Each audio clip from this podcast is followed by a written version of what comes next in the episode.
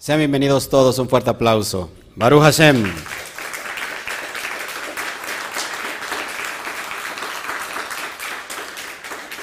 Ayúdeme a compartir, por favor, se lo voy a agradecer, ya sea por aquí o por allá. Es bien, bien agradecido. Si estás en YouTube, por favor, ponle ahí me gusta. Inscríbete, si no te lo, lo has hecho, activa la campanita de notificaciones y compártelo en tus redes sociales, compártelos en tus grupos de WhatsApp. Si estás en, Facebook, ponle un corazón así grandote, casi casi eh, tipo Enrique Peña Nieto. Y este me ponle ahí, coméntale, compártelo en todos tus grupos de, de redes sociales y tu, y tu WhatsApp. Saludos a todos los que están entrando en YouTube y los que están entrando ya en Facebook. Así que estamos muy contentos o no, amados hermanos. ¿Cómo quedó de espanto usted? ¿Sí? ¿Ya está curado de espanto o no? ¿Seguimos pelando las, quitándole las cáscaras a la cebolla, las capas a la cebolla o no? A ver que se escuche un fuerte sí o no. Bueno, usted lo pidió. bueno, no. Vamos hoy a tratar el tema de la porción número 3.8, que es la porción de coraje. Indudablemente e imprescindiblemente no se puede dejar de lado el personaje de coraje. ¿Quién es coraje? Yo le podría poner a esta charla la raíz de la rebelión. Y que claro está que voy a explicar el sentido, y pues parece manadita, ¿verdad? Ay, están pastando los, las ovejitas, mira nada más qué hermosas. ¿Y, dónde está su maestra? ¿No está? No, no está la maestra. Ah, lo que pasa que es como es coraje, eh, está, está llevando el propósito de coraje ahorita entonces. ¿No está de ver a los maestros? ¿Y eso? Bueno, ahí pueden sentarse hijos. ¿eh?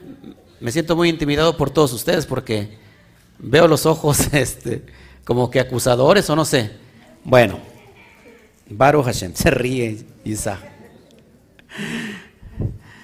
Bueno, al menos hay alguien que se ríe de mí, ¿no?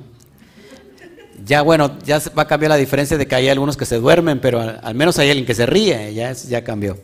Bueno, ok. Entonces, ¿nos metemos en materia? Voy a dar un análisis por fuera de lo que, de lo que trata esta porción, sobre todo las personas nuevas que están aquí.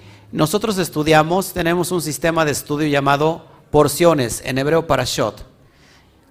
Eh, singular eh, para allá, es decir, porción. Y cada, durante todo un año, estudiamos 54 porciones. Cada Shabbat toca una porción. Estudiamos los cinco libros, libros de Moshe año tras año, dándole estas perspectivas. Hace un año prácticamente di la porción de Parashá y vimos el nivel literal y vimos el nivel remes, donde encontramos las alusiones, la gematría, y todos los códigos que se encuentran detrás del texto. Lo que estoy tratando ahora de hacer es entregar el SOT, la, eh, eh, la, ¿cómo se llama? En la interpretación elevada. ¿Todos aquí? Pero, por las personas nuevas que están, vamos a ver, y si usted se está añadiendo también apenas del otro lado que nos está viendo, puede usted eh, añadirse, y yo estoy pasando cada semana, durante la semana, por medio del WhatsApp, estoy entregando las porciones en PDF, ¿verdad? ¿Sí o no? Completamente gratis. Gratis no significa que no tengan valor. ¿Todos aquí? Significa que son invaluables. No significa que no tengan valor. Eh, sin embargo, creo que son recursos muy de mucha profundidad y de mucha riqueza para nuestro espíritu. Ahora, este, si tú estás interesado, puedes añadirte, contáctame comparto mi número de WhatsApp y te hago llegar eh, semanariamente las porciones en PDF durante la semana para que tengas tiempo de estudiarla y sobre todo leer el texto, ¿verdad? En tu Biblia, la porción de que va de capítulo a capítulo y entonces puedas abrirte un poquito tu entendimiento para que en las tardes de Shabbat vengamos y hagamos bajar esa bendición, esa luz, esa energía y entonces podamos nosotros entregar esto. ¿Ok? ¿Qué les parece? ¿Sí? ¿Todos aquí?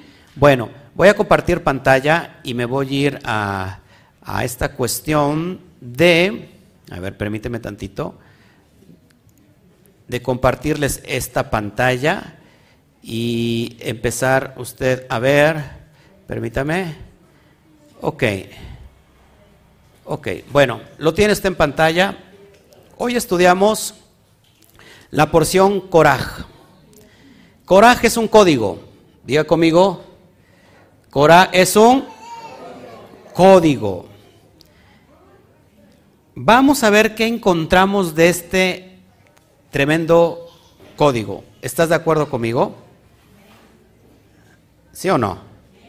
Bueno, vamos a encontrar entonces este código y vamos a estar escudriñando. ¿Qué les parece si hacemos antes una tefila, una oración? ¿Sí? ¿Le parece? Y si no le parece, pues también. Incline usted su rostro y vamos a hacer tefila. Padre, te damos gracias por este tiempo. Gracias que nos permites estar nuevamente con cada uno de, tus hijos, con aquellos hambrientos, sedientos de tu palabra. No buscamos, Padre, ninguna ideología. No buscamos, Padre, ninguna religión. Solamente te buscamos a ti. Y queremos, Padre, que directamente llegue tu esencia, sin trasfondos que tengan que ver con ideologías. Tratamos que, la, que, el, que el medio sea lo más limpio posible que se pueda. Sin embargo, está la humanidad de por medio y que siempre la humanidad va a terminar leudando tu verdad. Pero Padre, ten misericordia de nosotros, ayúdanos para poder entender hoy esta porción. Nos conectamos contigo, nos conectamos hoy, conectamos cielos y tierra tierra y cielos, para que tu bendita luz venga y nos alumbre, a fin de que hagamos elevar nuestro conocimiento, nuestra conciencia. Mi alma tiene sed de el Elohim vivo, como decía David. Así, Padre, estamos delante de, ti teniendo sed de conocerte cada día más y más y más. Vuélvenos a la esencia original. Vuélvenos, Padre, a, tu esencia, que no, que, que no ha menguado, que, sigue en su estado perfecto, en su estado profundo, en su estado intacto, en su santidad, en su tres veces santo, santo, santo. Y bajo esos méritos tuyos, papá, del amor, que permee en esta sala ese mérito de, de tu amor, de tu bondad, para cada uno de los que estamos aquí y que asimismo podamos transmitirlo a través de la pantalla y que llegue a tantos países del mundo. Te damos a ti toda la gloria, la honra por este tiempo y por esta porción. Amén, amén y amén. Bueno, amados, amados míos, vamos a escudriñar un poquito entonces. Vamos a, a leer el primer texto y la lectura inicia desde Bamidbar, o Números capítulo 16, versículo 1 al capítulo 18, verso 32. Estamos en la porción 38. 38. 8 más 3, 11. Estamos en, la eh, en el número 11. Eh, estamos en, dos situaciones paralelas. Acuérdate que el mundo paralelo es igual estamos en un mundo paralelo, el mundo espiritual y el mundo físico. Y estamos pues más allá de la mitad de, las de todas las porciones totales. ¿Cuántas son en total? 54. ¿Cuánto sería la mitad? 27. Bueno, pues ya casi vamos 10, 10 arriba o más de 10. Bueno, si usted se quiere añadir, Repito, puede usted integrarse a este conocimiento, a una comunidad muy linda y muy hermosa. Aunque nuestro, nuestros amigos, bueno, no todos nuestros amigos, ¿verdad? Pero el presidente de Argentina pues no nos ve muy bien, porque dice que venimos de los indios, que los, que los, ¿cómo se llama? Los brasileros vienen de la selva. Así que saludos a todos mis amigos y Talmidín, porque tengo muchos estudiantes de Argentina, les amo, y estábamos como que guaseando con, con un estudiante argentino que tengo, Y me decía, nosotros somos relindos. ¿Viste? Somos relindos. Le digo, sí, sí, somos muy lindos, son muy lindos. Y la verdad que sí son muy lindos. Este, pero bueno, eh, todos venimos de la misma esencia, emanamos del mismo ser. En, la, en la espiritualidad no existe el color de raza. ¿No? Ni blancos, ni negritos, ni amarillos. Además, sí, hay ángeles negros. Pues sí, ¿no? Hay ángeles negros. Ahí dice una canción que hay ángeles negros. Angelitos negros. bueno, de todos los colores, pero la, ¿usted cree que la esencia tenga eh, color? La, esencialidad del bendito sea es universal. En el mundo espiritual, en el mundo místico, sobre todo las cuestiones eh, en Israel que está yo viendo un, documental, las personas que estudian Cábala y la esencia judía, mística judía, eh, tienen mucho en presencia el azul porque el azul conecta con la divinidad y también sirve como de protección el azul. yo no sabía eso. Nuestra, nuestra imagen es azul, porque siempre iniciamos como, sí, iniciamos como cielos abiertos ministerios y dije, bueno, los cielos son azules y los pintamos todo de azul. ¿No? Este, y bueno, a mí me encanta el azul yo sé que el azul tiene que ver con, la, con lo divino, eso sí. Pero bueno, volviendo a lo que estábamos, muy importante que tome nota de lo que estamos hoy eh, que vamos a leer. No se trata de un libro de historia, repita conmigo, no se trata de un libro de historia. Dile al de junto, no se trata de un libro de historia. Porque hay muchas personas que, que les aburre esto porque creen que estamos leyendo un libro de historia. Un libro simplemente que tiene valores, principios, pero en realidad es un libro que trata de la humanidad misma, un libro que trata de la esencia del alma. Y ahí estamos tú y yo. Si usted quiere entender a dónde va, de dónde viene, por qué está aquí, nunca va a entender y llenar esos vacíos si no se acerca a, entender los códigos de la Torah. Códigos de la Torah tienen que ver con las cosas que suceden en los cielos y que se manifiestan en la tierra. Código es un, es un código celestial divino que cuando tú abres un código simplemente lo que haces es bajar esa eh, divinidad, esa bendición, para manifestarlo aquí en la tierra. Así que a veces no entendemos ni papa de lo que estamos nosotros leyendo. Y luego leer el libro de números y usted se encuentra más números que otra cosa. Y usted dice, pues yo reprobé, la secundaria y precisamente por matemáticas y ahora resulta que tengo que ver matemáticas. Lo que pasa es que la, eh, que la esencia divina y el cosmos tiene que ver con matemáticas y números. Nosotros estamos hechos de números. ¿Sabes que el ADN tiene el número 26? Según las cromosomas que tenemos y los saltos coloidales que tenemos en nuestro ADN, 10, 6, ¿qué más? Este, no, 10, 5, 6, 10. Formando el número 26. ¿Y qué tiene que ver el número 26 con esto? Pues 26 es el valor de la gematría del nombre divino, Yud Kei Bat Kei, del tetragramatón o el Hameforash. Así que nosotros estamos irradiando el mundo espiritual en la tierra. A través de nosotros se irradia el mundo espiritual.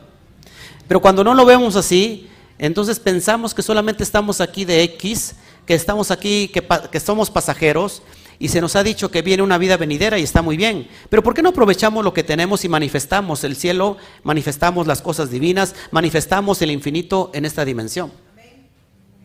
Y entonces cuando suceden los milagros que en realidad los milagros no son milagros para el eterno, no son milagros para el bendito sea. Los milagros no existen en la eternidad, porque qué imposible es para el eterno hacer algo. El milagro se manifiesta en el, en el sentido físico, en la materia, en el mundo espiritual no es milagro, porque ya está. Así que, amados hermanos, eh, somos muy susceptibles a creer o no creer. Y a veces creemos cuando vemos, pero cuando no vemos no creemos. ¿Sí? Y aquí la idea es que aunque no veamos, podemos creer, podemos manifestar. Y es donde yo te quiero preparar para que cada cosa que vemos no sucede por mera coincidencia. Que todo lo que estamos viviendo hoy, usted está sentado, son exactamente las 5.41, 5.41, vámonos, me voy rápido. 5.41 de la tarde del día, del día 12 de junio del 2021. Y sabe que el Eterno planeó ese tiempo y ese momento para que usted estuviera sentado delante de este gran ungidísimo, escuchando esta porción. sí, San Oscar. No, este, no, pero esto es en serio. Eh, eh, eh, en, el mundo de la fe, en el, mundo judío, nada es por casualidad. Todo es con causalidad. Todo tiene un efecto, todo, todo está planeado aquí. Y quizás hoy tu alma, y por qué, mejor digo que quito el quizás y digo, tu alma hoy es necesario que escuche este mensaje. Porque tu alma está deseando y anhelando, porque quiere salir de esa esclavitud donde ha estado guardada durante mucho tiempo. Dile al de junto, sal del closet, en el buen sentido de la palabra. Sal del closet religioso. El alma está englobado en el closet religioso. Alberto, no te lo tomes tan a pecho, por favor. ¿eh? Y a rato va a echar a mí la culpa. y después me reclama Chío. Ok. Vamos a leer el texto. El primer texto. ¿Todos aquí? Vamos aquí. Lo tienes en pantalla. Perdón que te lo enseñe yo así. Este pero no lo traigo en PowerPoint, lo traigo así en PDF. Dice así, y se desligaron, se desligaron. La palabra Vallicaj, Vallicaj es la clave. Vallicaj, apúntalo por favor, y subrayalo, que yo no lo puedo subrayar en tu teléfono, ¿verdad? Pero Vallicaj, Vallicaj es la clave. Porque en el original dice, y se desligaron Coraj. En el original dice, y se desligó Coraj. O juntó Coraj. O se unió Coraj. Y después, Ben Yizar, Ben Keat, Ben Levi, Bedatán, Beavirán, Benei Eliaf, Ben Oben, Pelet, Benei Reuben. Pero cuando lo tenemos traducido, lo traducen mal, pero la clave está aquí. Y aquí inicia todo el contexto donde yo te quiero llevar. La palabra dice, y se desligaron, en el original sería, y se desligó, se desligaron, Korah, hijo de Yitzhar, hijo de Kahat, de Keat. Pero entonces lo ponemos en la traducción más o menos para dar el sentido, dice, se desligaron de la congregación, Korah, que dice que es hijo de Yitzhar, hijo de Kehat, hijo de Leví, Latania Virán y los hijos de Reubén.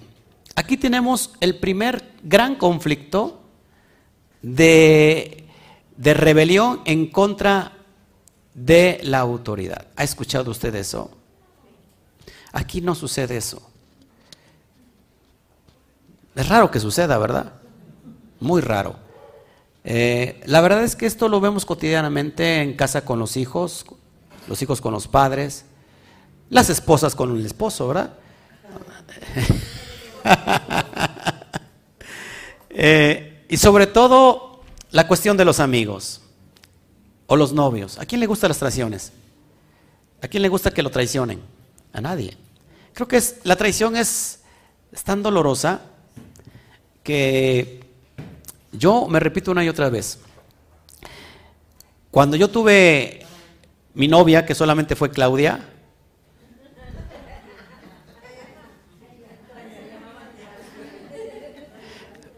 en realidad tuve una novia que se llama Claudia, estuve repitiendo y busqué que fueran Claudias para que ya nada más dijera, tengo mi novia Claudia.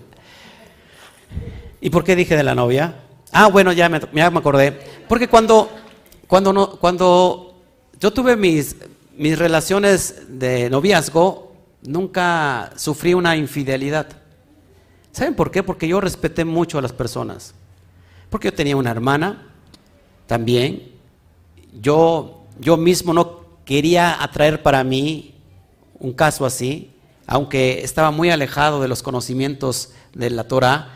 Sentía que en esta vida, y de hecho es una ley universal, que cuando tú haces algo se te regresa causa y efecto. Sí. Y después, crecí junto con Claudia, yo tenía 5 años y ella tenía 16, por ahí así. Crecimos, hicimos novios, terminamos eh, la universidad y nos casamos. Y nunca sufrimos, o yo sufrí eso tan feo. Nunca había conocido la traición. Nunca. En ese grado hasta que llegué a dirigir una comunidad de fe. Increíblemente. Entonces todo esto me ha enseñado a comprender el carácter del ser humano. Que cuando nosotros nos analizamos, sabemos que el estado de rebelión nos lleva a perdernos de, nuestro, de nuestra propia autoridad, de nuestro propio llamado. Ponemos los ojos en alguien más, en que ha recibido un llamado y por el cual lo está llevando a cabo y tiene éxito, y entonces la persona se le, se le antoja ese llamado, cuando no sabe que esa persona tiene un llamado en específico y en especial. Todos estamos aquí para brillar de diferentes formas. Todos estamos aquí para brillar de diferentes formas. Imagínense un grupo de luciérnagas brillando y todas que se enojaran porque cada quien está brillando en, su propia dimensión. Todos aquí no fuimos llamados para ser maestros, ¿verdad? Algunos fuimos llamados para otro ministerio, pero el propósito es el, final del, del propósito es el mismo: impactar a las naciones, impactar al mundo. ¿Qué, ¿Qué estás haciendo en el plano espiritual, en el plano material de este tiempo? ¿Cómo diría el, no me gusta hablar de eso, pero tú sabes que a las tumbas arriba le ponen ahí una lápida y ponen una leyenda, un texto. ¿Qué diría en tu, en, eh, eh, tu qué diría como tu historia? Aquí yace una persona que nunca hizo nada por su vida. Se dedicó a ser egoísta, materialista y todo lo que termina en ista, pero nunca fue lista. ¿Qué diría? ¿Epitafio se llama? ¿Qué diría? Escucha cómo, cómo se vería esto. Aquí yace un hombre, una mujer, conforme al corazón de Hashem, que dejó un legado para su generación y para las generaciones que siguen. Y sabes, el alma es inmortal, pero cuando el alma impacta y deja huella en la dimensión física, nunca muere. Hoy estamos hablando de Moshe. ¿Usted conocía a Moshe? ¿Y cómo hablamos de Moshe? No paramos de hablar de Moshe. Cada ocho días que nos reunimos aquí, hablamos de Moshe Rabenu. y en todo el mundo. En este momento y en este día se habló de Moshe más que otra cosa. Indiscutiblemente es imposible hablar de Mashiach sin mencionar a Moshe. Es impresionante. ¿Qué diría en ese epitafio? Un hombre que se esforzó, una mujer que se esforzó por realmente trascender a la siguiente dimensión. Que no le importó la crítica, que no le importó cuántas pruebas haya pasado, que no le importó las heridas, que no le importó las pruebas, que no le, importó que se la hayan rajado, porque a mí me la han rajado muchas veces. Dile al de junto, no te rajes, aunque te la rajen. Una persona que fue valiente. Una persona que tuvo la osadía simplemente de manifestar su propósito, de manifestar su pensamiento, por muy loco que fuera. No importa que su ideología fuera en contra de las masas. No importa que su ideología fuera en contra de lo que está establecido como recto dentro de la sociedad. ¿Sabes cuántos hombres hay en esa dimensión, de todos los que hablamos son ese tipo de hombres que impactaron su generación. Yeshua mismo impactó su generación y la sigue impactando constantemente por más de dos mil años, impactando toda una generación. Y seguimos hablando de Yeshua, como si estuviera presente hoy. ¿Y qué me dices de Rab Shaul, de Pablo? Para algunos tomado como un hereje, para otros como un gran rabino, para otros como un gran sabio. ¿Qué estamos haciendo en esta dimensión física para impactar? ¿Estamos impactando a nuestros hijos? ¿Estamos impactando a la generación que tenemos inmediatamente que son nuestros hijos, nuestra descendencia? ¿Estamos impactando a nuestra familia? ¿Estamos impactando a lo que están aquí afuera, a lo que estamos aquí afuera? La pregunta sería, ¿nos estamos impactando a nosotros mismos?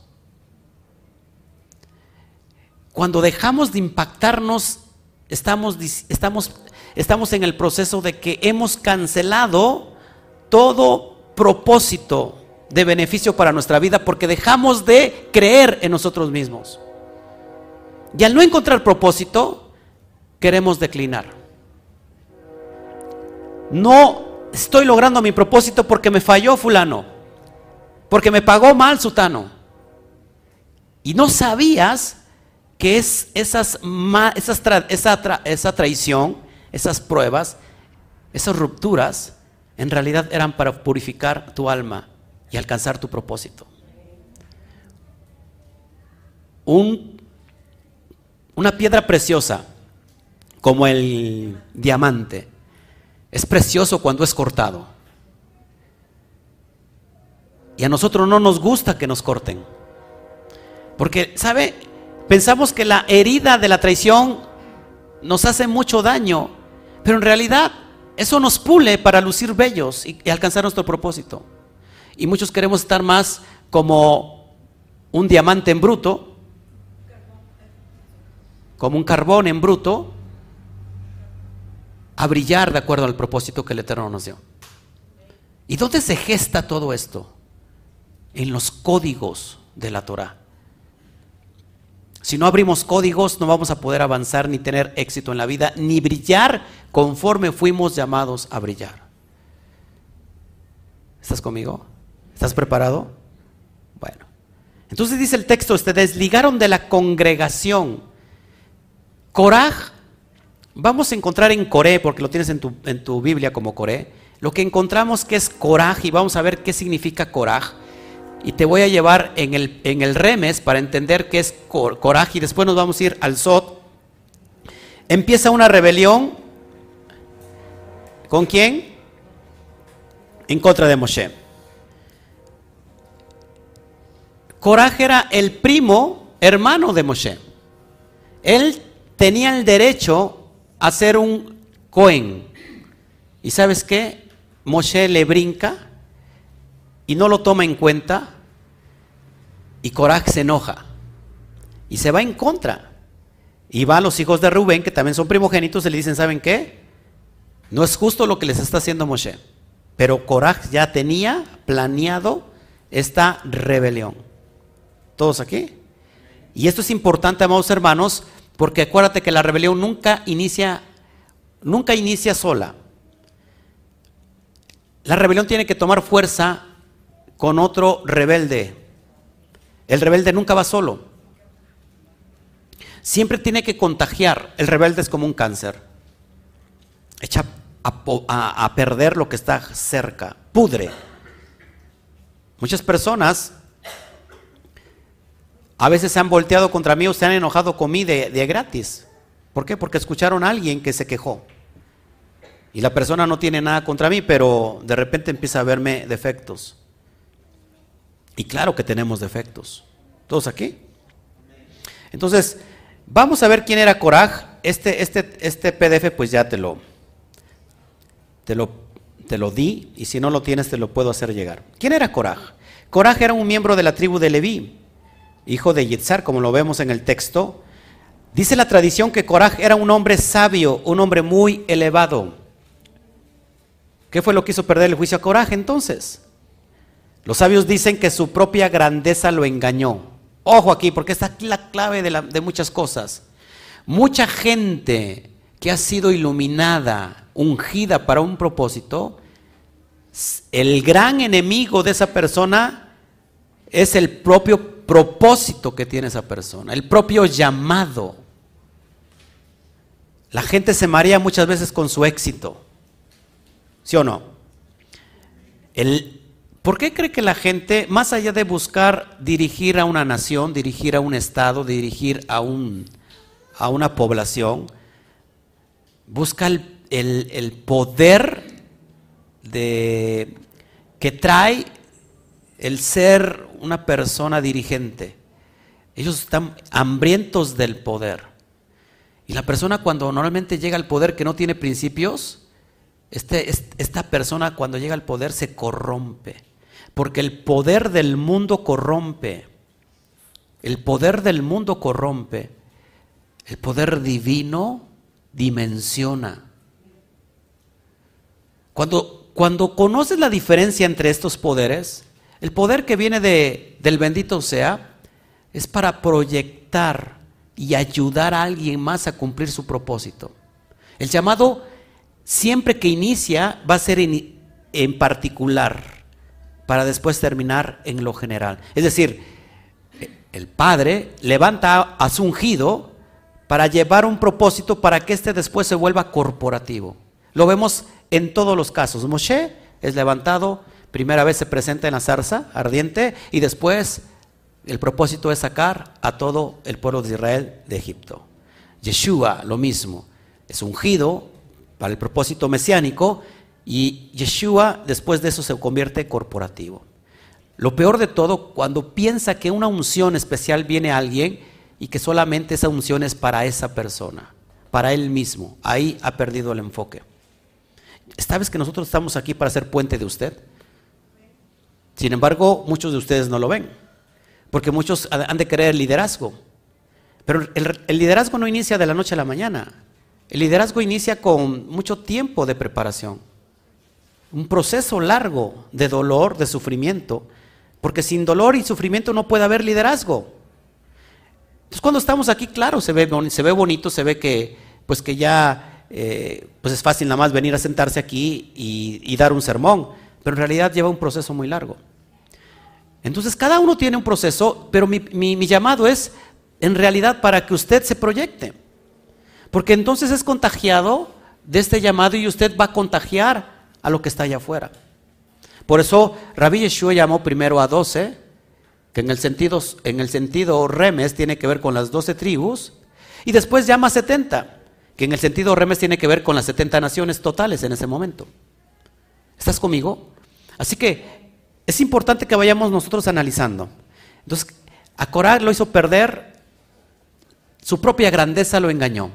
Cuando alguien se cree tan grande, tan grande, no se lo crea.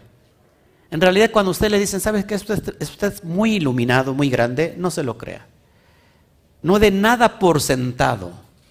No permita que su propia grandeza le arrebate lo que hasta este momento ha alcanzado. Para mí me hace falta mucho tiempo para llegar siquiera a lo que el Eterno me ha llamado. Pero sabes qué? Una cosa hago, dejando las cosas atrás me extiendo para ver si alcanzo, si logro alcanzar la meta, al llamado que yo fui iniciado en este, en este, en este mover. Así lo decía más o menos Pablo. ¿Sí? ¿Estás conmigo?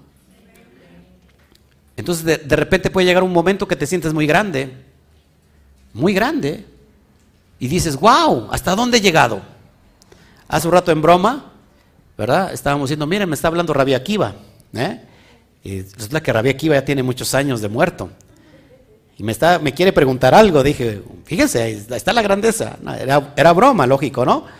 Pero a lo que digo, que muchas veces entre broma y broma, la verdad se asoma. Y es triste reconocerlo, que mucha gente ha perdido su grandeza por su propia grandeza, porque su propia grandeza lo opacó se, perdió el piso, se mareó. De repente se subió al ladrillito espiritual y dice, wow, qué elevado estoy. ¿Y sabes qué? No había alcanzado absolutamente todavía nada. Así que el antepasado de Coraj fue Quejat de la familia más importante de los levitas. O sea que Coraj era, era de un linaje ilustre. Coraj no era cualquier persona. Era primo hermano de Moshe y de Aarón. Así que ese es Coraj. Y cuando tú te empiezas a ver el espejo y empiezas a decir, wow, en verdad soy ese, estás perdiendo el piso. El espejo se hizo para ver tus defectos, tus imperfecciones. La Torah es un espejo. La Torah te enseña lo imperfecto que somos. Y si nos enseña es para perfeccionar lo que estamos teniendo como defecto. Pablo dice que la Torah entonces vino para que manifestara el pecado. Es decir, para que nosotros nos diéramos cuenta que estamos pecando. ¿Ok? Bueno, seguimos. Corac se unió a 250 hombres. Aquí hay un Sot. Bueno, aquí hay un Remes. 250 hombres para ir en contra del liderazgo de Moshe. Es decir, los hijos de Reubén. Acuérdate que el rebelde no va a ir solo. El rebelde se va a aliar primero antes de tomar el golpe de Estado. De tonto va solo. Y lo hemos visto aquí en la experiencia, ¿no? Se levanta y empieza a contaminar primero con Leshon Hará, con el chisme, para que la gente empiece a tenerse aliados.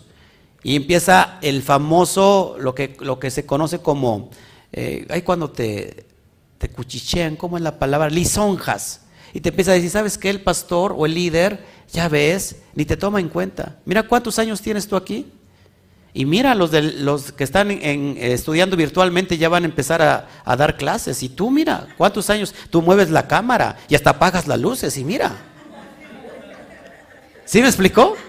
Así empieza a actuar la rebelión. Y entonces la otra persona que está completamente inmadura va a decir, ah, sí es cierto, de veras no me toma en cuenta. Y empieza la rebelión a gestarse. 250 tiene que ver con la palabra en hebreo vela, ner. Ner vale 250. Es decir, cuando tu vela, cuando tu luz te enseguece y te lleva a perder tu llamado. No hagas eso. ¿Por qué? Porque vienen los golpes de Estado y es impresionante. Bueno, voy a, dar, esto ya lo tienes en PDF, voy a, te voy a enseñar qué es que el, el remes de Coraj. Así que fíjense, miren. Lo importante de aquí que quiero destacar también que, que Moshe le dio, le dio una, una, ¿cómo es la palabra? Una oportunidad. Y le dijo, mira, mañana, mañana mostrará el Eterno quién es uno. ¿Se acuerdan que la vara de Aarón que reverdeció? O sea, ni tú ni yo vamos a... Espérate hasta mañana. ¿Por qué las cosas no se tienen que tomar en caliente? La, la, persona que está tomada las cosas en caliente, es decir, la sangre se le sube a la cabeza, no puede pensar bien. Y toma las cosas erróneamente. Nunca se puede tomar buenas decisiones, al y se va. ¿Cuántas personas han fracasado por tomar decisiones así? Toman, hacen proyectos, planes, ¿verdad? Y dicen, ¿saben qué? En caliente ni se siente. Y al rato resulta que tiene 5, 4, 20 chamacos y resulta que sí se siente, ¿no? ¿Por qué? Porque no pensó las cosas como debe de ser. En verdad, amados hermanos.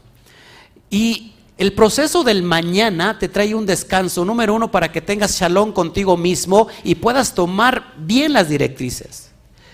Si a usted le obligan a pensar, a decidir algo, en, el instante sabe que no lo tome, no es bueno. Porque la persona que se lo está pidiendo tampoco está esperando, o puede usted esperar algo bueno de esa persona.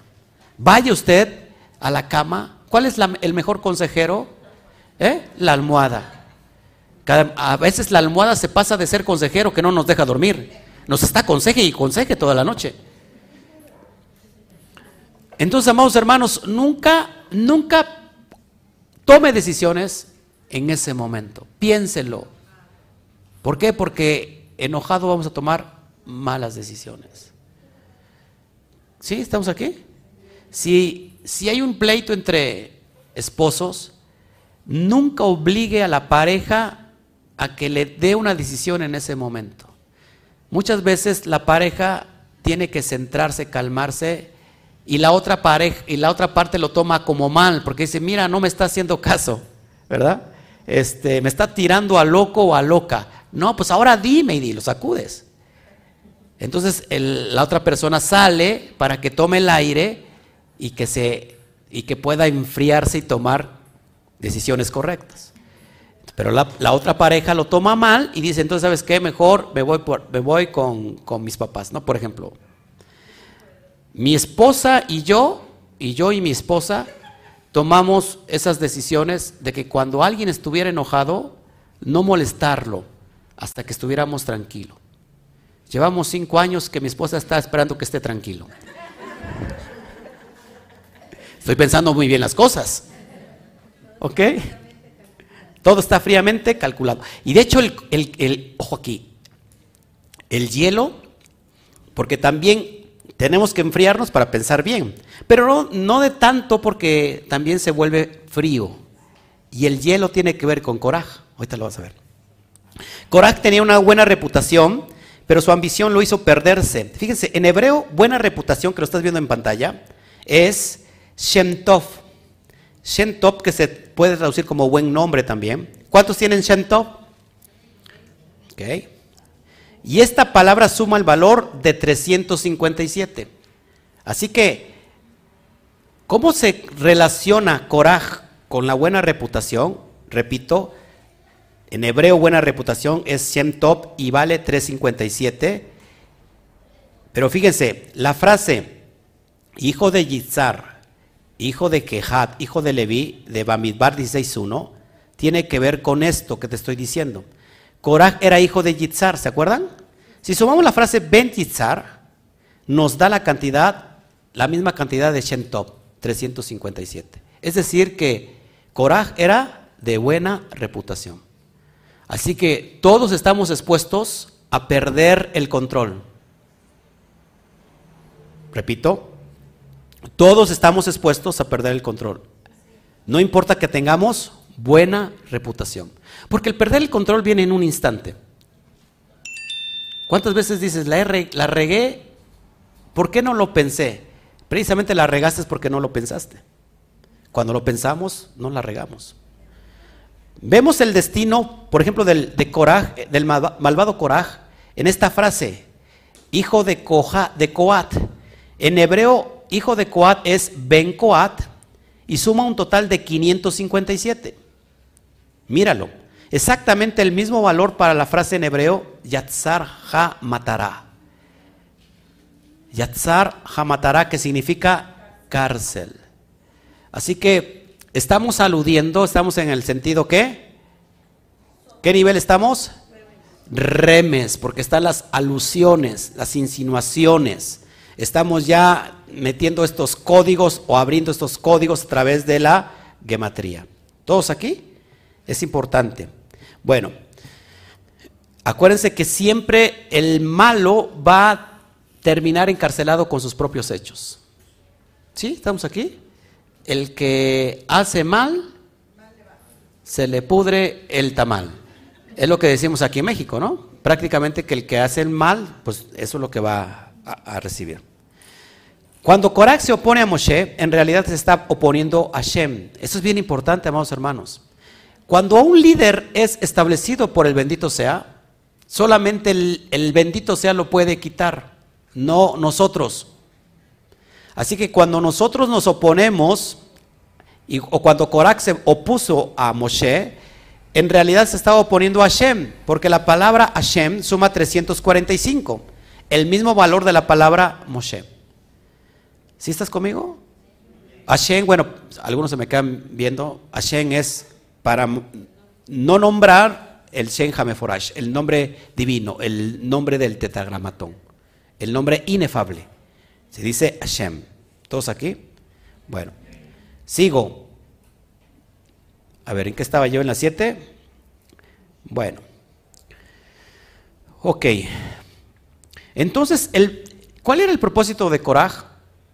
Querer ser o tener el puesto de Aarón. Él quería ser el Cohen Hagadol. ¿Qué es el Cohen Hagadol? El sumo sacerdote. Miren, miren, miren lo importante y la belleza cuando empezamos a estudiar el hebreo y los códigos. La expresión hebrea que, dicta que estos hombres han provocado, se lee en el texto de Bamidbar, capítulo 16, verso 30, nos da luz a los planes de Coraj. Fíjense así, leo el texto. 16, 30 de números.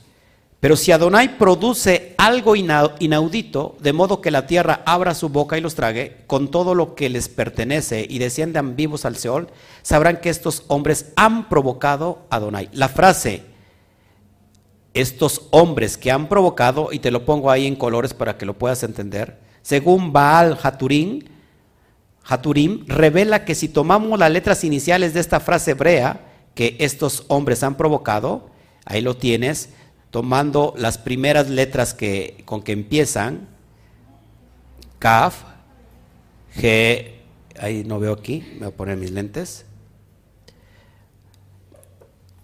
Ok.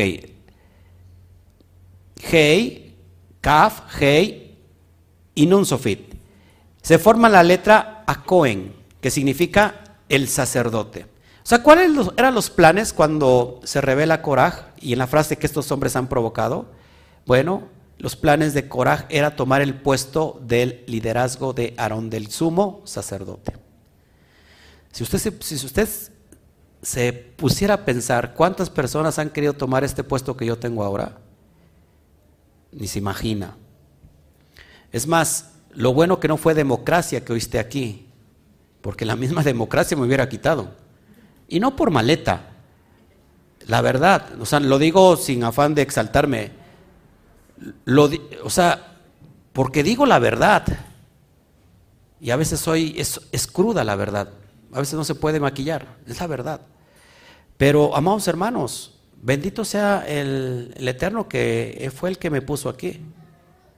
Y entonces como la gente no puede a veces quitar, quitarme del lugar, pues mejor se va y se quiere poner su propia comunidad, ¿no? Tristemente. Pero bueno. La expresión entonces hebrea, ya la leí. Fíjense, ahora, los descendientes de Coraj, bueno, ¿de dónde desciende Coraj? Y eso se va usted a maravillar. Coraj desciende de Esab. ¿Quién es Esab? Esaú. ¿Quién es Esaú? ¿Eh? El enemigo de Jacob, hermano de Jacob, pero a su vez enemigo de, su propio hermano. Entonces, si calculamos el valor numérico de Esab, ¿cuánto vale Esab? que nos va a arrojar exactamente el mismo valor de la expresión Benei Koraj, hijos de Koraj. Los hijos de Koraj, resultado es 376. Exactamente, Benei Koraj, es decir, hijos de Koraj, o los hijos de Koraj, vale el mismo resultado que la palabra Esab, 376. Así que, ¿quién fue Esab? También fue tomado por la rebelión. Lo voy a estar haciendo eh, pensar, estoy dando pistas, por eso estamos en el remes, para dar pistas, para que a ver si alguien se para aquí y me puede conectar el SOT. ¿Ya? ¿Estamos, estamos entendiendo? Ya le estoy dando pistas, ¿eh? Pistas en alusiones, en gematría, en qué es coraj, para ver si alguien se para iluminado por el bendito sea y lo toma y nos da la interpretación del SOT. ¿Sí? Ya estoy dando muchas pistas. ¿Ok? Bueno, entonces, para ir finalizando, Corá paga ese deseo de rebeldía. Acuérdense, viene juicio de Hashem. Toda su casa fue tragada por la tierra, además de los 250 hombres que fueron arrasados por el mismo fuego consumidor. Vamos a leer el texto de Bamidbar 16, 32, 33 y dice, abrió la, abrió la tierra su boca y los tragó a ellos y a sus casas y a todos los hombres de Coraj y a todos sus bienes y ellos y todo lo que lo que tenían. Descendieron vivos al Seol y los cubrió la tierra y perecieron en medio de la congregación. Bamidbar 16:35 dice, también salió fuego de delante de Adonai y consumió a 250 hombres que ofrecieron el incienso. ¿Todos aquí? Entonces, amados hermanos, sigo, sigo dándoles pistas para que podamos entender eh, esta situación.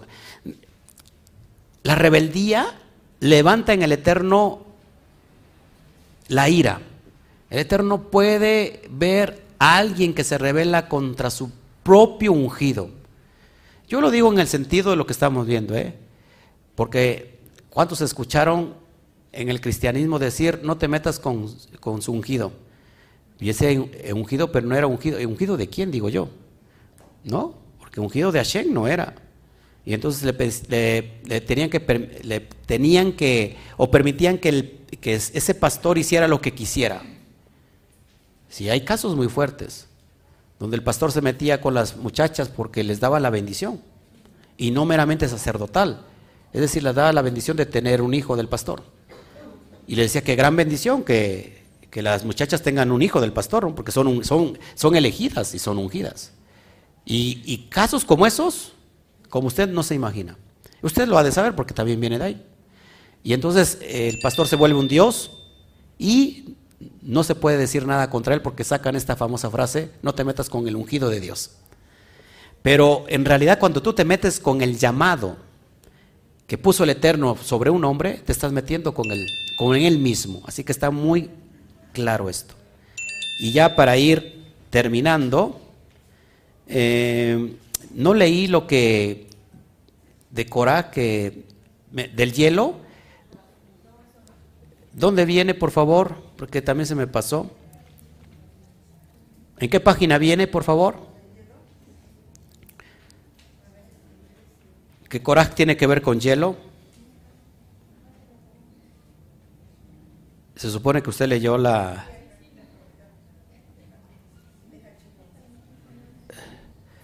¿En qué página?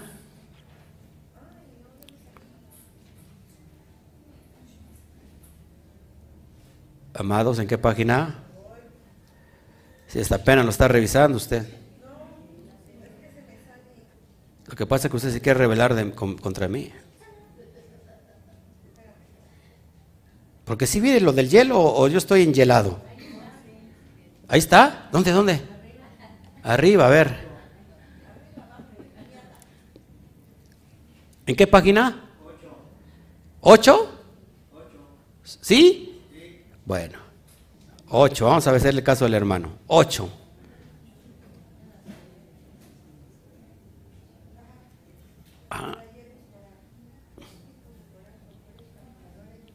¿En dónde, mi amor? ¿En qué, en qué párrafo?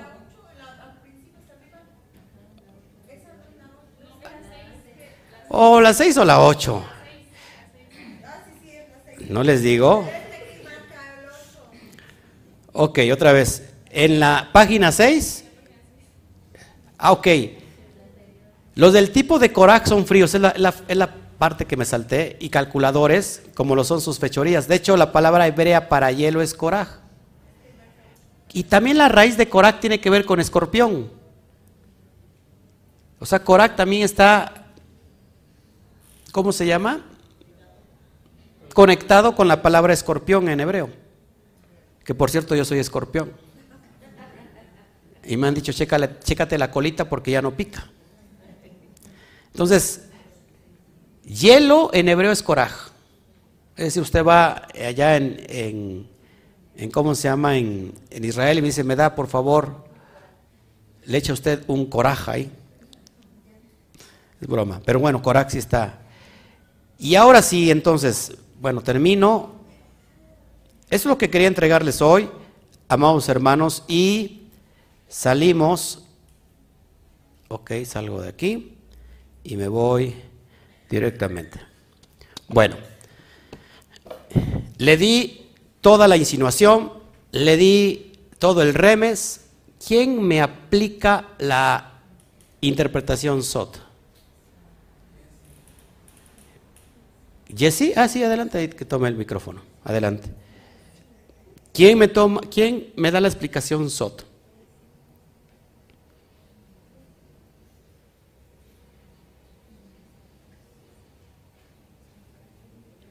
Alberto, sí, adelante.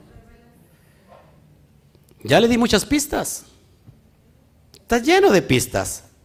Remes.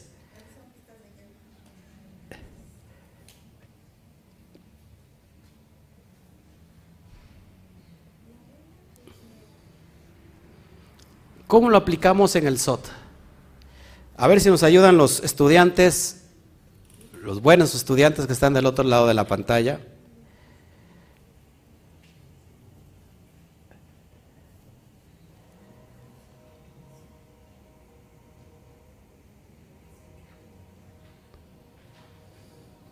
¿Quién dijo yo? Vino el arrebato y se los llevó a todo el mundo, ¿qué? Le robó la mente. A ver, si la aplicación, si la interpretación so tiene que ver con el alma, ¿cómo aplicaría esta porción para su vida, para su alma? ¿Qué está enseñando el bendito sea en esta porción para su alma?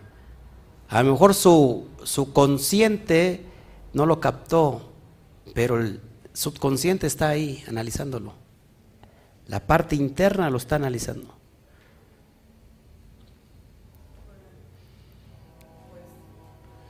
Creo que empezamos desde la primer para, este, para allá, nos devolvemos a los viejos rudimentos, porque usted teniendo que ser ya maestro, resulta que se volvió un niño y que necesita lechita espiritual.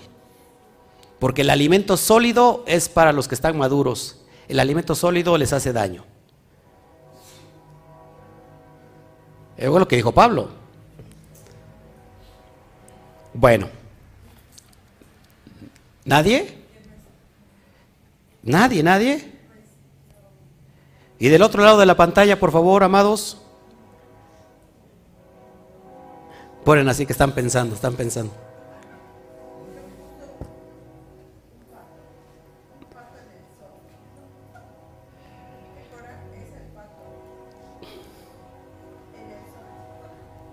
No se ve legible, dijo Ney Cervantes. Lo que pasa es que tiene que regular su, pantalla.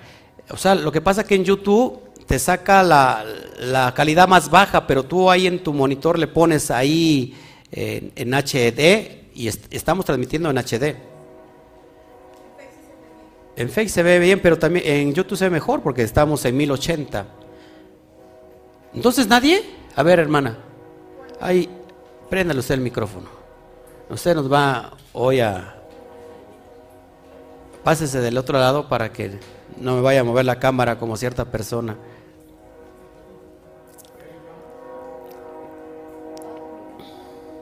Adelante. Bueno, este, bueno, es lo que entendí ahorita un poquito. Eh, se supone que Korak era un hombre elevado. Podemos decir que es nuestra Neshama. Pero cuando el ego este, la serpiente, que también está representada en Saúl porque dice que era velludo, este, le habla y se deja dominar la Neshama por el, por el serpiente o por nuestro Yetzer podemos caer tan bajo que podemos provocar la ira del Eterno. Bueno, eso es lo que entendí ahorita. Aplausos. ¿Se dan cuenta qué fácil es interpretar el Sot? El Sod está aludiendo a, Adán. El hombre primordial, Adán Harishon, pierde su llamado porque se mareó con su grandeza. Con su propia grandeza se mareó y que esa llama, esa flama que tenía como luz, lo cautivó y lo engañó. Para que cayera a la dimensión más baja. Es expulsado entonces del paraíso, la gloria de Hashem se va. Tragado por la tierra, es expulsado de ese paraíso y ahora tiene que recuperar esa transgresión. Viene aquel que porta la luz, la luz aganús, que significa la luz escondida, que era esa luz que proyectaba Adán, Adán estaba envuelto de, una, de la Shekinah del Eterno. Luz con Aleph. Or. Or con Aleph. No estoy. No estoy. ¿Sí? Luz con Aleph. Or.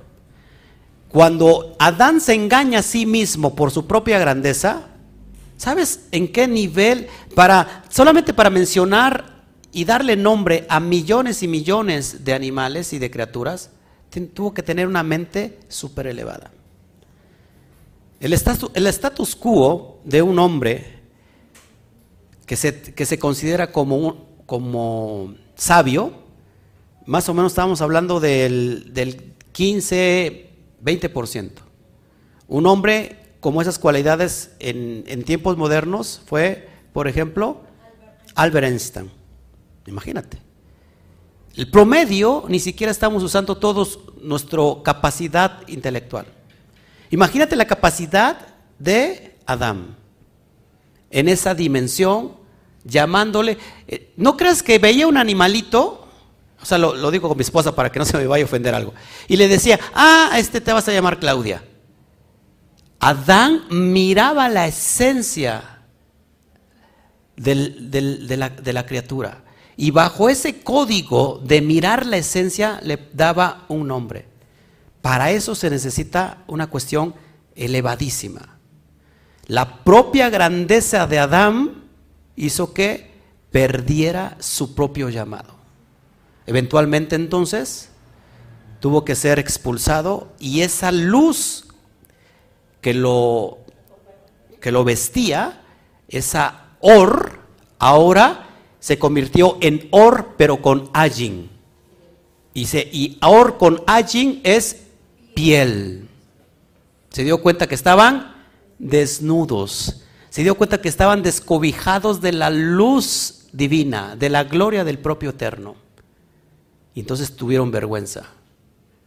Es cuando una persona cuando pierde el equilibrio y no sabe lo que está haciendo hasta que llega el momento de que viene el bajón y se da cuenta de lo que hace y le da vergüenza, se da vergüenza, se avergüenza uno mismo.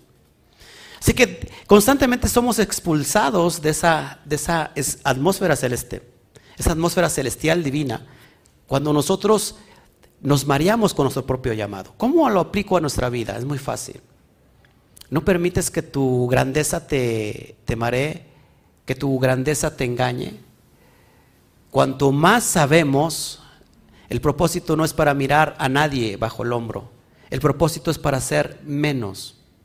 ¿Por qué? Porque cuando más grande eres, entonces menos. Porque el menor tiene que servir siempre al mayor. Y cuando nosotros queremos ser mayores, tenemos que ser primero servidores. El que no sirve o el que no nace para servir, no sirve para vivir. Imagínate lo opuesto, Adán, el postrer Adán, Yeshua, elevado. ¿Qué categoría y qué nivel? Y él mismo se fajaba los lomos para atender a sus propios discípulos, como en ese lavado de pies que tuvo. ¿Qué clase de humildad se necesita? Eso es cuando tú equilibras la parte derecha de la parte izquierda. Acuérdate que tenemos un cerebro que tiene dos hemisferios. En uno está la intelectualidad y en otro está la parte creativa. Cuando la persona está yéndose a un lado, en la parte creativa, todo va a ser creativo, creativo, todo va a ser, va a ser soñador, soñador y nunca va a tener planes. ¿Por qué? Porque siempre sueña, sueña y nunca los aterriza. Esa persona siempre vive soñando, soñando. ¿Ha, conocido de esas personas? Son los, son los que construyen palacios en el aire y tengo estos planes y tengo estos sueños y tengo y son buenos planes, pero nunca los llevan a cabo. ¿Por qué? Porque les falta el equilibrio con la parte intelectual. El intelecto, la parte intelectual te lleva a trazar planes y cumplirlos. Pero la persona cuando se va del otro extremo en la parte intelecta, todo para él es intelectual. Entonces no tiene ni sueños, no tiene, eh, si se cierra al mundo, al, mundo espiritual, perdón, y todo es lógico, todo es lógico, todo es lógica. Y también entonces vas al fracaso. ¿Qué tenemos que encontrar? Lo mismo que encontró Yeshua HaMashiach, el equilibrio de los dos hemisferios, tanto del derecho como el izquierdo. El intelectual también se vuelve frío, ¿no? El intelectual se vuelve frío, como coraje. ¿Por qué? Porque se vuelve eh, calculador y hay personas que, ha visto también del otro extremo, personas muy frías y calculadoras, personas que solamente son intelectuales y te dicen, bueno, esto no, esto yo no lo creo, ¿no? Esto, eh, esto fue escrito por hombres y ya, o sea, ahí está fallando el equilibrio. ¿Ibas a decir algo, amor? Sí, que también es lomo, o sea, que era tan sabio. ¿Es lomo? Iban por su sabiduría, era admirado y pues también era un hombre elevado. Claro.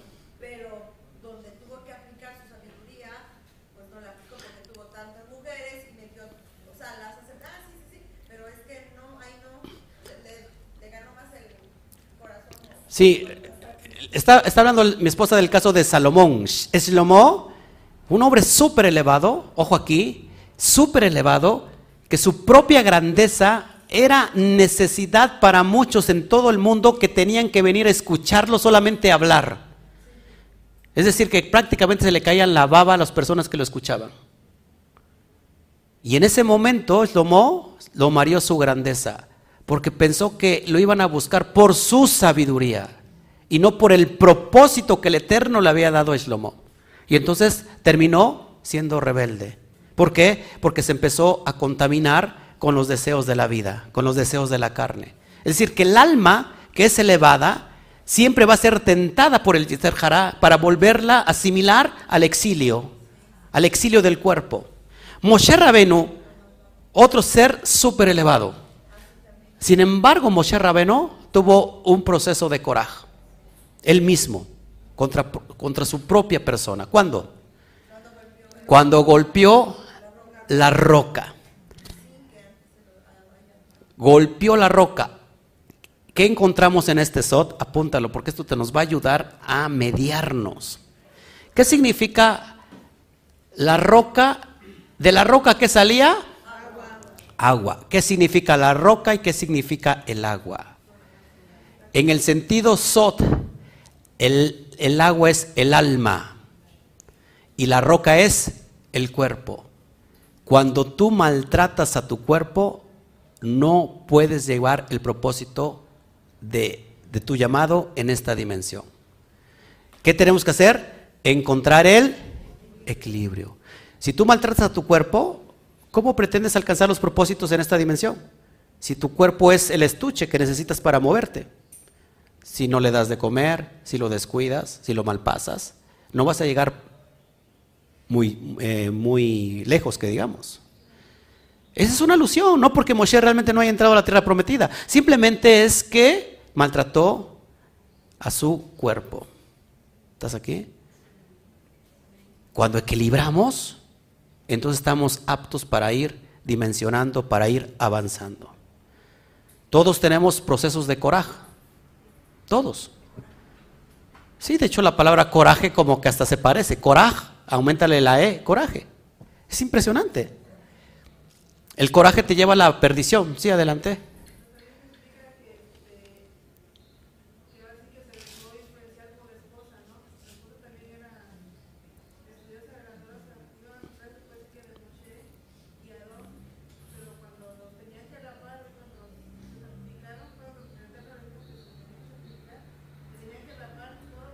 Sí.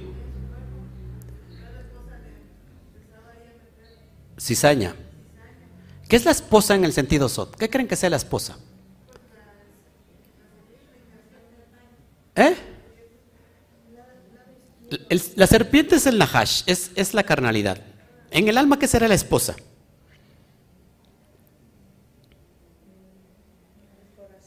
El corazón, las emociones. No permitas que tu esposa te engañe. Las, emociones nos engañan. El corazón es engañoso. Corazón es Java. Y yo la dejaba. No. Corazón es Eva. En hebreo es Java. Las emociones engañan al cerebro. Pero, ¿de dónde se ha engañado el corazón? ¿O por quién es engañado el corazón? Por el hígado. Te tragas un coraje, se va, tu emoción lo compra, y entonces tu emoción Convence al cerebro para que te desquites, para que no lo perdones. Y salta entonces una raíz de amargura. Y entonces viene una enfermedad, porque viene un rigor, porque tú mismo te lo causaste. ¿Qué pasa cuando una persona empieza el retroceso? Suelta el perdón, perdona y empieza el proceso de sanidad, de sanación. Muchas personas se han sanado de cáncer porque el cáncer vino por un rencor. Hay personas que están enfermas del hígado porque están cargando muchas cosas negativas. De la vesícula, o vesícula, ¿cómo se dice? De los riñones, del páncreas. ¿Por qué? Porque jalaron esa, esa, ese, ese coraje que era para pulirlo. Y entonces la, esa tripita verde, ¿cómo se llama? La bilis, y ya se enfermó el cuerpo, se contaminó. Ese es coraje. Coraje contaminando tu cuerpo. Coraje es el hígado, que se empieza a liar en contra de cerebro. ¿Sabes que si el cerebro está bien, todo está bien? De hecho, hay un dicho que dice, mente sana en, en cuerpo sano. Muy bien, mis queridos saltamontes. Es realidad. Ojo que el mundo de la psicología es poderosa. Tu mente es poderosa. Es muy poderosa y puede crear o puede destruir. Entonces, por eso está en la parte elevada. No es, no es casualidad que el cerebro esté en los pies, aunque alguna parece que lo tienen en los pies. Y no digo de otra manera, ¿verdad? Porque se escucha feo. Por eso el cerebro se puso en la parte alta. Entonces el que se subleva es en la parte baja porque quiere tomar la parte de arriba. Y entonces el hígado empieza a confabular con el corazón. Y, el, y las emociones empiezan a trabajar para convencer a tu cerebro. No, tiene, no hay propósito para que sigas aquí. Mira, ya, ya te dejaron todos. Tu novia te dejó. Tu amigo te dejó. Tus papás no te quieren. Estás re feo. Estás re fea. ¿Para qué estás aquí? El perro te orinó. Es más, las mascotas te dan la vuelta. ¿Para qué estás aquí? Quítate la vida. ¿Te das cuenta? ¿Y cuántas personas tienen pensamientos de muerte? O, pensamientos pesimistas. Un pensamiento pesimista te lleva a la destrucción, a, la autodestrucción. ¿Estás conmigo? ¿Por qué? Porque tu cerebro se engañó. Pero ¿qué pasa cuando viene el retroceso y tú dices, ¿sabes qué? Quizás me, me hicieron una ofensa, pero ¿qué haces tú con la ofensa? ¿Tú puedes tener el control de alguien, de una persona que te ofenda o no te ofenda? No. No lo puedes. Pero sí tienes el control de lo que tú haces con esa ofensa. La compras, te la metes hasta adentro para que te haga daño o sabes qué? Yo lo suelto, yo lo dejo ir. Yeshua decía que es forzoso que vengan las pruebas. Pero hay de quien vienen las pruebas. Por eso decía, si alguien te da en la mejilla, pon la otra. Es decir, no te lo tomes tan a pecho. Suéltalo. De dar la otra mejilla es decir, yo suelto ese, ese daño que no es para mí. ¿Cómo suelto ese, ese daño? Perdonando. Pero si tú dices, no, ahora me desquito. La Biblia, la ley dice que diente por diente, ojo por ojo, diente por diente. Me dejó chimuelo, como la calaca también lo voy a dejar chimuelo. La ley lo dice, pero no para que se haga. En realidad se dice para que no se haga. Son códigos. Es para que sueltes. Sabes, esto, es un secreto que te lo voy a decir a voces. Muchas personas recibieron daño, mucho daño, y no pueden vivir por eso. Traen cargando una mochilota, un peso que no necesitan. Y esperan todos los días que la persona que le causó mal esperan que esa persona le vaya pésimo. Y no pueden vivir. Y revisan su fe y saber cómo le va. sigue reviento. Y mira yo cómo voy. Y va el otro mes y otra vez. Y mira, sigue re bien. ¿Te das cuenta? ¿Sabes que cuando pasa eso, Hashem no puede tomar ese, esa venganza, ese control y ese rigor sobre la persona? ¿Sabes por qué no lo puede hacer? Porque tú estás clavado con eso y al traer rigor para la persona que te hizo daño, te tiene que traer rigor para ti. Entonces, ¿qué es lo que tienes que hacer? Soltar. La venganza no es mía. No es mía, la venganza es del, Eterno. ya lo dijera el gran sabio, Chavo del Ocho. La venganza es mala, no es buena, mata el alma y la envenena. Pero hablando en serio, amados hermanos, lejos de decir, ¿sabes qué? Porque la carne que dice, yo quiero que le vaya mal a esta persona. O sea, me hizo daño. ¿Cómo se mete con un hijo del Altísimo? Gloria a Dios, aleluya. Y esperas que le vaya mal. Pero ¿sabes qué? Cuando, ¿sabes que, que esto no es para que le vaya tampoco mal? Sino que lo que tú tienes que hacer es, yo te bendigo. Yo suelto eso ahora mismo, porque no me pertenece. Dejas que el Eterno tome el control, porque tú ya te desligaste de cualquier rigor que le pueda venir a la persona. Así que el Eterno tiene misericordia de nosotros, porque a, veces también, amados hermanos, ¿para qué esperas que la persona le vaya bien? Si ya yéndote bien a ti es más que suficiente. O sea, perdón, ¿para qué esperas que la otra persona le vaya mal? Si yéndote bien a ti es más que suficiente porque la persona que, que espera que te vaya mal te está yendo bien y dice, wow, ese es un rigor. Pero tú quieres que se ande arrastrando literalmente. Dice, no, que, venga la maldición del najaz, del serpiente, que se arrastre sobre la tierra y que trague polvo de la tierra y yo la ayudo. ¿Sí?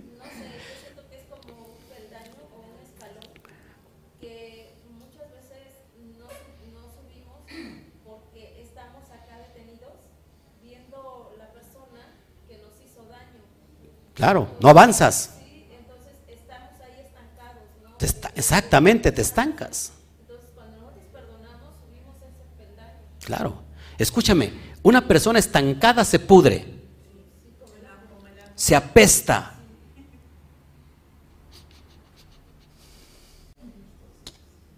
En serio, eso es realidad. Estanca un agua por mucho tiempo, se empieza a poner verde. Después negra y después apestosa, babosa. O sea, estoy hablando del agua. Sí, no se me quede mirando así. No sé por qué se fue la mirada hacia allá, pero bueno. No controlo mis impulsos. Ahorita estoy en el, en el estado Nefesh. Estamos aquí. Nosotros estamos conformados de casi el 60-80% de agua. Si nos estancamos, nos echamos a perder. Y por eso viene la enfermedad. Las moléculas tienen el agua, ¿Y la sangre tiene? Células. Otro secreto que tiene que ver con salud. El cáncer, el cuerpo, perdón, que no tiene oxígeno, produce cáncer, células cancerígenas. Todo mundo tenemos células cancerígenas. ¿Cómo se están destruyendo? Con el oxígeno. Es, curioso que este ejemplo lo encontramos en el agua, que, las, que lo que contiene el agua, las moléculas, cuando no reciben oxígeno, se, echan se pudren. Lo mismo, las células que no reciben oxígeno se cancerijan o se, se, se viene cáncer. ¿Cómo metemos oxígeno? ¿Sabes que somos muy pocos propensos a meter oxígeno a nuestro cuerpo? ¿Sabes por qué? Porque estamos ocupados todo el tiempo. Cuando inhalamos y exhalamos? ¿Cuántas veces al día lo hacemos? No es lo mismo respirar. ¿Sabes lo, que, lo que viene a tu vida cuando tú exhalas? El beneficio para tu cuerpo. Aquí está un profesor de fitness, ¿no? También una profesora de fitness. Es necesario la respiración. La irrigación de sangre, todo eso y que va a todos los órganos. Pero nosotros como andamos ocupados, andamos siempre metidos en, lejos de lo que en el trabajo, eh, los amigos, las redes sociales, eh, preocupaciones, el estrés, eso no te permite que metas oxígeno. Al contrario, tu pH se vuelve alcalino y la alcalinez produce células cancerígenas. ¿Cómo retrocedemos el cáncer? Metiéndole oxígeno. ¿Cómo? Sí, cierto. Entonces, un pH ácido, no. El ácido es el que produce cáncer. El alcalino. Ok, sí, cierto. El alcalino es el que mete oxígeno. Por eso tú tomes un limón y es ácido. pero dentro del cuerpo se vuelve alcalino. ¿Sí? ¿Estás conmigo? ¿Te das cuenta entonces cómo podemos aplicar este SOT para nuestra vida? Cierre sus ojos, por favor. Vamos a orar. Vamos a orar y si hay algo que no esté funcionando correctamente en su cuerpo, y usted ya sabe cuál es, cuál es, cuál es el secreto. Lo quiero llevar al proceso de soltar. Cierre sus ojos, por favor, y vamos a orar. Padre Celestial, gracias por traernos luz en este tiempo y en este momento. Todos los que están también del otro lado de la pantalla, cierren sus ojos, por favor, los que están virtualmente siguiéndonos. Es el proceso, los voy a llevar a este proceso de soltar. De, de retroceder en el proceso que vino del hígado y después al corazón y después del corazón al cerebro. Vamos a desintoxicar al cerebro en este momento, abriendo los códigos de la Torah. Padre, Mashiach dijo que si nosotros no perdonamos a los que nos han ofendido, tú tampoco nos perdonarás. Así que Padre, el perdonar no nace del corazón, no nace de la emoción, porque la emoción se vuelve pasajera. El perdonar inicia en el cerebro. Una vez que el cerebro fue engañado, Padre, hoy estamos les dando luz a nuestro cerebro. Y le decimos que en este momento es tiempo de retroceder y decir, vamos a soltar a del perdón a través de una decisión, no de una emoción, no porque lo siento, en realidad no lo siento, pero el cerebro tiene la capacidad de ordenar y de, y de darle mandato a su propio corazón, a sus emociones y a su cuerpo.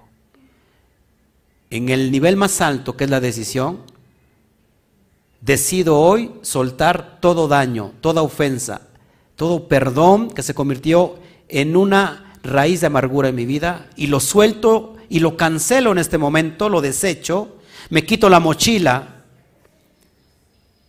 y ahora sí paso por mi corazón y mi corazón está recibiendo hoy la energía de mi cerebro. Estoy sintiendo la paz y el shalom que viene del bendito sea a través de estos códigos de luz. Y hoy estoy yo automatizando mi corazón. Estoy yo guiando a mi corazón. Y el beneficio entonces a través de mis emociones hacen que todo lo que haya recibido el hígado en este momento es soltado. Es desintoxicado en este momento nuestro hígado. Cerramos la puerta a cualquier ofensa que nos pueda que pueda subir en nuestra parte más elevada. Hoy hemos entendido que tenemos el ejemplo de Coraj para no seguir lo que hizo Coraj. Que nuestra vela en realidad está alumbrando, pero para llevarnos a dimensiones mayores, no inferiores. Y que Padre te pedimos también a ti perdón, así como soltamos eh, eh, el perdón, así también Padre te pedimos perdón por todo el daño que hemos ocasionado a nuestro propio cuerpo, porque no hemos sabido administrar las emociones.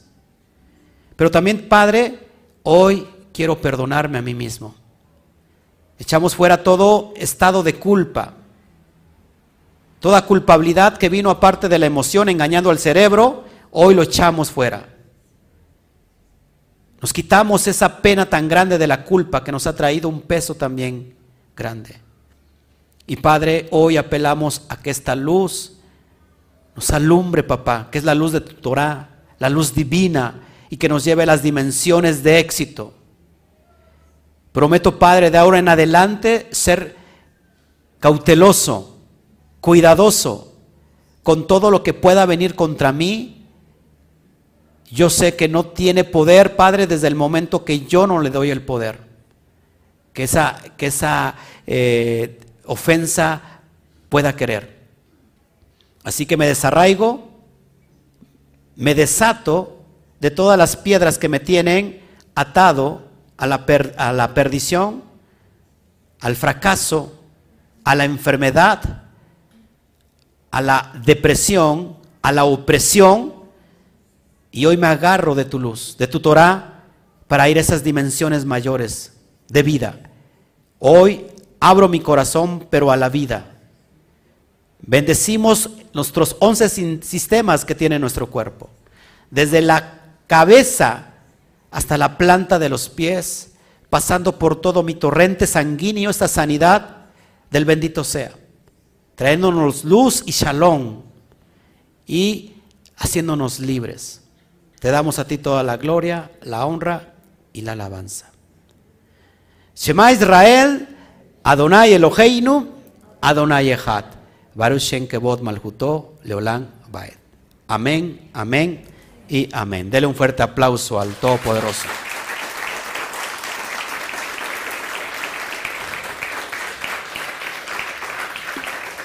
Bueno, pues nos vamos.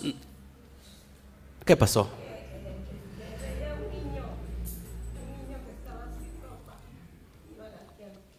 Un niño que estaba sin ropa, que estaba gateando.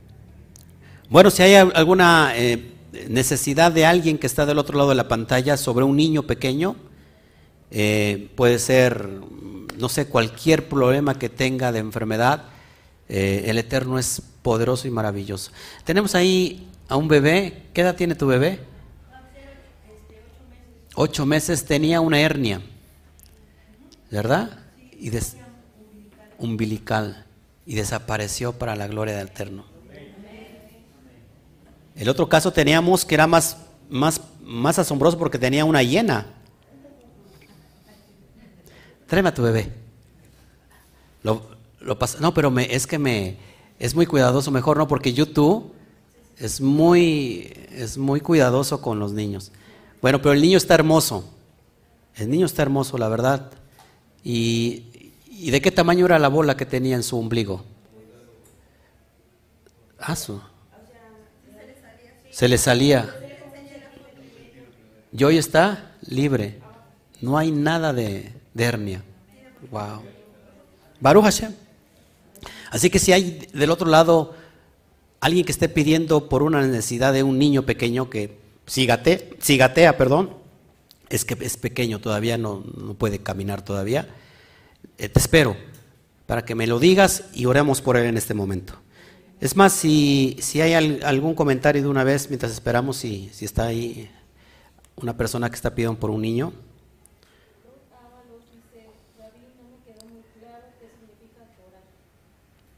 No, no le quedó muy claro qué significa coraje. Bueno, pues qué coraje, ¿verdad? Me da. No, pues tiene que ver entonces toda la, toda la, la prédica, la, charla, la, enseñanza, el estudio. ¿Qué más? No entendí lo del limón. Bueno, el limón es ácido. Curiosamente el limón cuando lo ingerimos convierte en, en nuestro pH se convierte en alcalino. Nosotros necesitamos un pH alcalino para que tenga oxígeno en nuestro cuerpo y el pH alcalino mata lo que son las células cancerosas. Entre un, pH eh, que sea alcalino es mucho mejor que ácido. Normalmente los, hay muchos eh, elementos, alimentos que producen el pH alcalino. Por ejemplo, tomar agua. Hay que tomar mucho. ¿Cuántas personas toman aquí agua? Mucha agua. Hay que tomar mucha agua. No tome refresco, por favor. Eso le afecta completamente los riñones. Deseche eso. El, el bicarbonato también es alcalino, exactamente. ¿Quién más?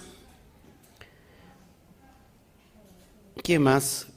Alina Rincón, gracias, dice, por esta enseñanza.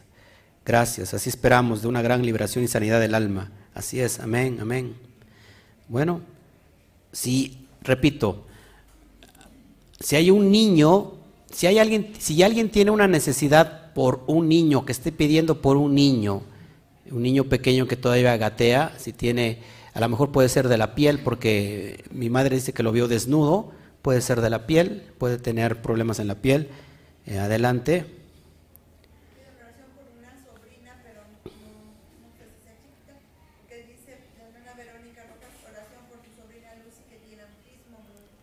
Ok. Bueno. Gracias Klaus Sainz. saludos desde Chile, nos están viendo. Gracias por la gracias este Luis Cabezas.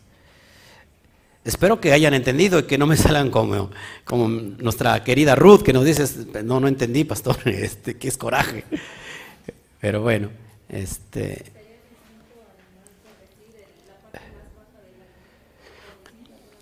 No, de hecho coraje es la, tiene que ver con la grandeza, el llamado que el Eterno pone en ti, pero que esa grandeza te marea, ¿no? Y te hace irte hasta la parte más baja.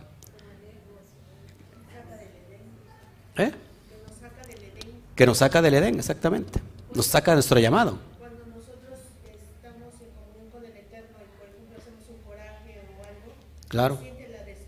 Exactamente, cuando hacemos un coraje se, se nos desconectamos, ¿no? Sí. Exactamente, como que somos tragados por, por, la tierra, ¿no? Es decir, descendemos a la parte más, más baja. Gracias, Doni. Gracias, Mari. Mari. Miri. Miri. Bueno, no sé ni cómo se llama, pero nos ponía que, me gustaría que me pusiera el nombre. Así que Coraje habla de sabiduría elevada, así por supuesto. Pero le digo que el llamado es algo elevado. Pero si ese llamado eh, nos engaña, ¿verdad? De, que somos muy sabios, por eso el sabio no dice que es sabio. El sabio dice que no sabe absolutamente nada. La persona que dice yo sé mucho, en realidad se está dejando engañar por la grandeza, que no viene de él, la grandeza viene del bendito sea. Si le, si,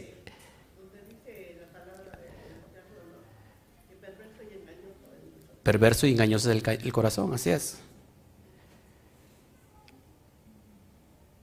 Gracias, Verónica Rojas. Gracias, gracias. Espero que esto se lo beban. En realidad esto es para su vida, para su alma, que se lo vean, pero que lo lleven a la práctica, que lo llevemos a la práctica, que lo vivamos. Usted ya, tiene códigos para descifrar su propio sistema. Cómo trabaja su, su cuerpo, cómo trabaja su hígado, cómo trabaja su corazón, para que no se deje engañar. Aquí el único que sale perdiendo somos nosotros. ¿Sí? ¿Están conmigo? Así que espero que haya soltado todo esto y que ahorita tiremos todo lo que arrojó aquí y lo saquemos a la basura. Porque espero que se hayan tirado muchas mochilas ahí. Y que salgamos ligeros. ¿Mm? Bueno, pues nos vamos entonces. De un sueño, bueno, si me escriben y me, y me ponen el sueño, con gusto.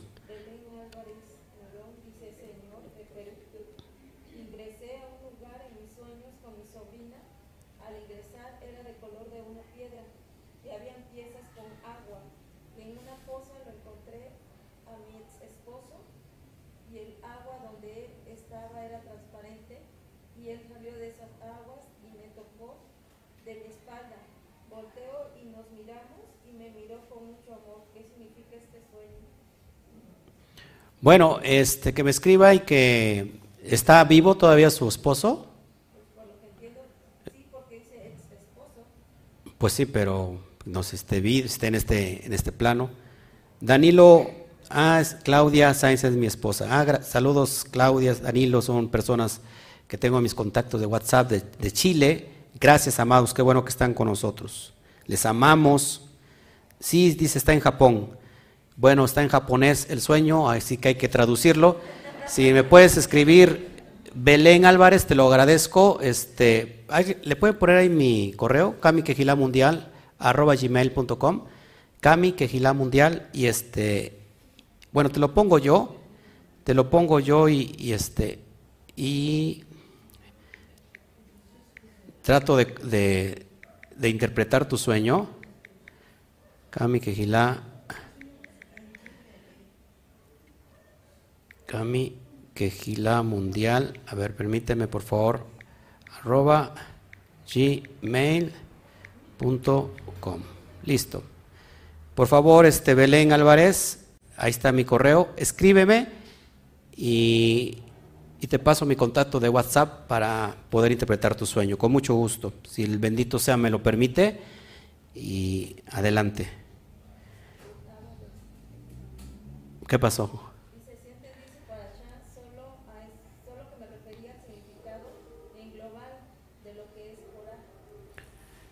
El significado en global del, del SOT.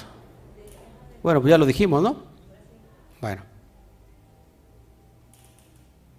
Yo sueño con, fíjate, están saliendo sueños. Bueno, escríbame por favor, tiene mi correo, yo se los, yo les respondo.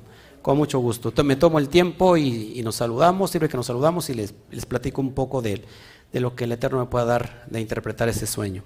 Todos los, los símbolos que usamos en los que vemos en los sueños tienen que ver con la Torah y, colores y todo eso, nos pueden acercar a la, a la correcta interpretación. Bueno, nos vamos, que el Eterno me los bendiga. Espero que hayan dejado la mochila, que aparte lastima la espalda. Una persona que tiene contracturas en la espalda es que está cargando un peso y muchas veces no es físico, es espiritual.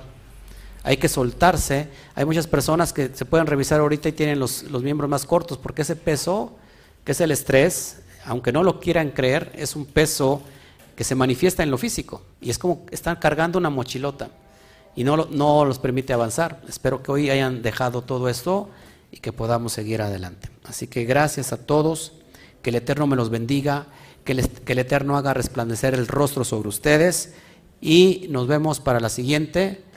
Les amamos, platíqueme hoy de esta experiencia de cómo pudo soltar esta carga, esta, esta carga tan pesada y ser liberado en esta área y, para darle testimonio al bendito sea. Nos vemos para la siguiente y les decimos a la cuenta de tres, uno, dos, tres, Shagua Tov. Nos vemos. Que el Eterno me los bendiga.